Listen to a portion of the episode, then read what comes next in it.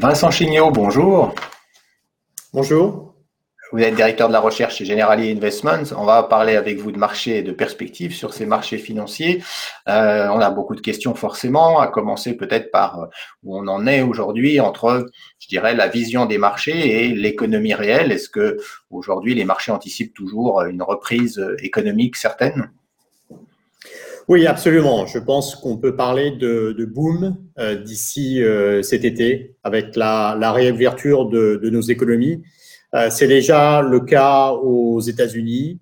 Euh, L'Europe va suivre avec un peu de retard, mais si on prend l'exemple des, pays pour lesquels euh, la vaccination a été relativement rapide, Royaume-Uni, États-Unis en particulier, ces exemples-là sont très encourageants. Et cela devrait suivre en Europe avec des services notamment qui devraient en bénéficier très, très fortement. Donc les marchés ont déjà anticipé cela dans une certaine mesure, mais nous pensons en effet qu'ils vont continuer à, surfer sur cette vague de, reprise.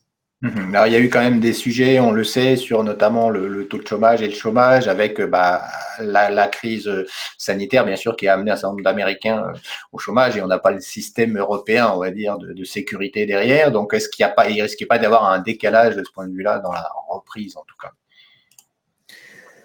Les, derniers chiffres de l'emploi étaient bons et je pense que le, rapport euh, mensuel sur l'emploi pour le mois d'avril euh, va être encore euh, très fort avec des créations d'emplois probablement supérieures à, 1 million et une poursuite de la baisse du, taux de chômage. Ce que Monsieur Powell, le, président de, la Fed,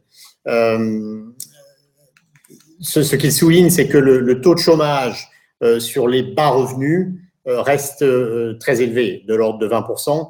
Et on sait que la Fed aujourd'hui a un objectif d'emploi qui est plus inclusif et donc qui va en particulier se, concentrer sur, sur ses bas revenus.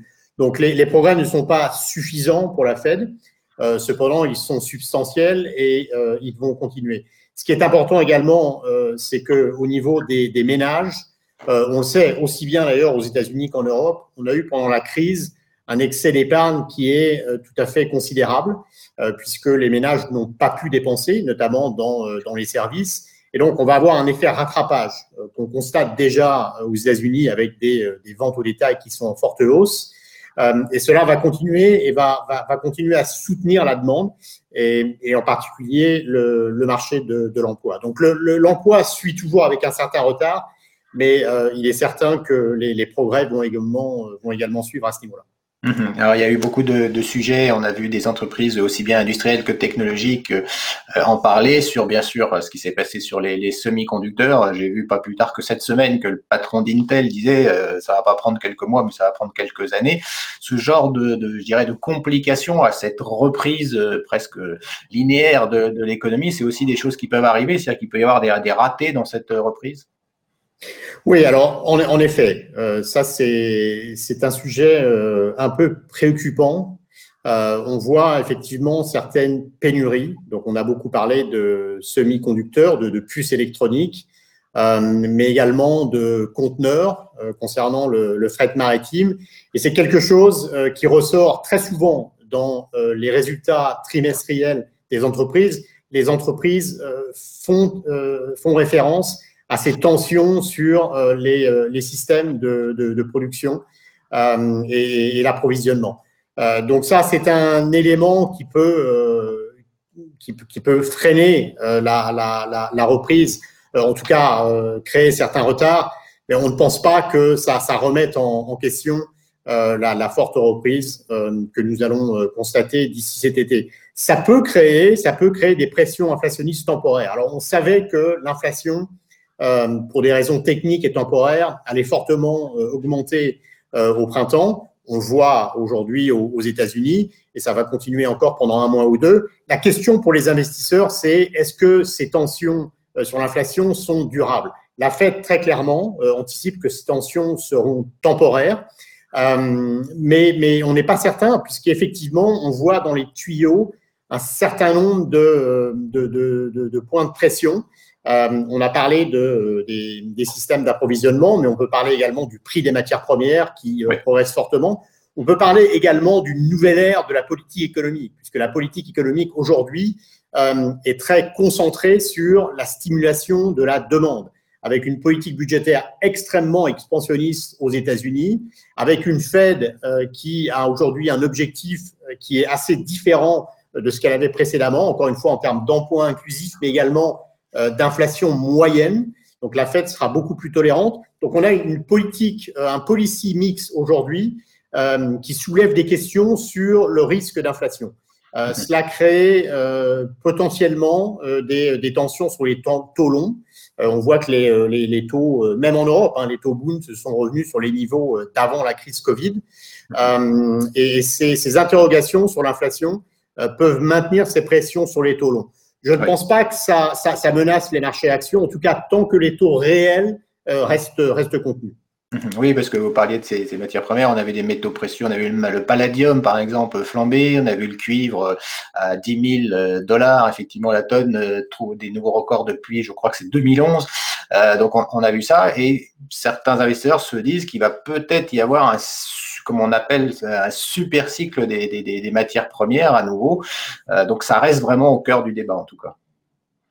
Absolument. Alors sur les matières premières, euh, on a euh, les, métaux, en effet les métaux de base euh, qui euh, ont, connu une forte pression à la hausse sur, euh, sur les prix. Bon, vous savez que on, on donne au, cuivre une place prépondérante dans la nouvelle économie.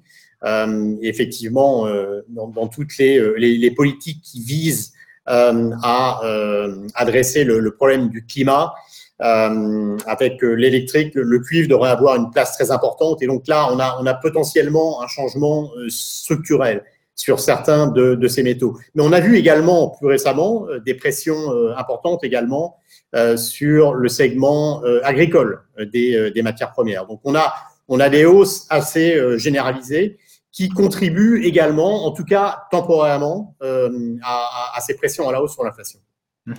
Alors, quand on est investisseur, c'est pas évident dans ce contexte-là, parce qu'on parlait des marchés américains qui étaient au plus haut. On a vu beaucoup de euh, valeurs, effectivement, euh, faire aux États-Unis des plus 50, plus 100% en quelques mois, même pour certaines d'entre elles. Euh, donc, ça devient compliqué. On a vu des investisseurs aller sur des actifs plus risqués, comme les crypto-monnaies. On a vu un certain engouement, y compris d'investisseurs institutionnels. pour l'investisseur, aujourd'hui, est-ce qu'il a des, poches d'entrée, ou est-ce que c'est, ça devient compliqué? Non, c'est sûr que les, les valorisations euh, sont assez élevées. Euh, c'est dû en particulier euh, aux, aux, afflux de, de liquidités. Euh, il y a des, politiques monétaires euh, très, très expansionnistes avec des euh, banques centrales qui continuent d'acheter des, des, actifs, notamment la, la, Fed et la BCE. donc, on a des valorisations qui globalement sont élevées. Ceci dit, si on regarde les actions européennes, vous savez que les actions européennes sont assez fortement concentrées en valeur cyclique, en valeur de ce qu'on appelle la value.